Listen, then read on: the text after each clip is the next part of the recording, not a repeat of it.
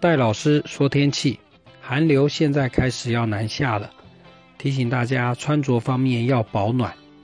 在今天白天呢，早上一大早就是一天当中的最高温，之后温度开始逐渐的下滑，到了今天的晚上，中部以北的低温只有在七度哦。另外呢，在这水汽的方面来说，因为华南云带东移的影响。所以呢，使得我们台湾的山区还有局部的平地都有降雨或降雪的状况出现。所以啊，前往山区的朋友，如果这路况是偏差，你可能就要特别注意喽，小心路面会有结冰，还有植物上面会有结霜，登山步道也有结冰的现象。山区行车、爬山的朋友要特别的注意了。目前来看，这波的寒流在今天一整天来说呢，强度持续的增强。到了今天晚上的话呢，中部以北七度，南部地区也只有在十一度的低温。礼拜五这一天呢，可是寒流影响最为明显的一整天。这一天当中，连北部地区的高温都没有超过十度。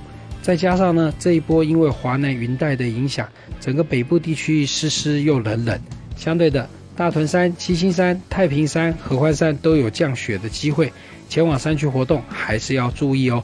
不过等到了礼拜五下午以后呢，干燥的冷空气开始吹进来，到了星期六天气开始好转，北部云多，南部多云时晴。星期六的清晨温度仍然偏低，整个中部以北还是只有大约在这八度到六度的低温。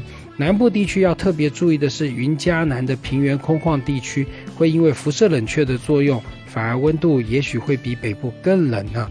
不过到了礼拜六白天，气温略微上升，周日温度上升幅度会变得更为明显。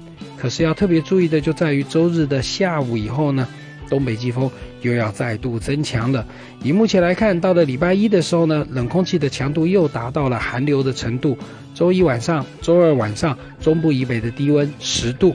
但是呢，在这下礼拜一进来的冷空气是干燥的冷空气，没有带水分，所以呢，这天气状况来说是各地天气晴朗，是一个干冷的天气。到了下周三，冷空气减弱，气温的部分才会再度回升。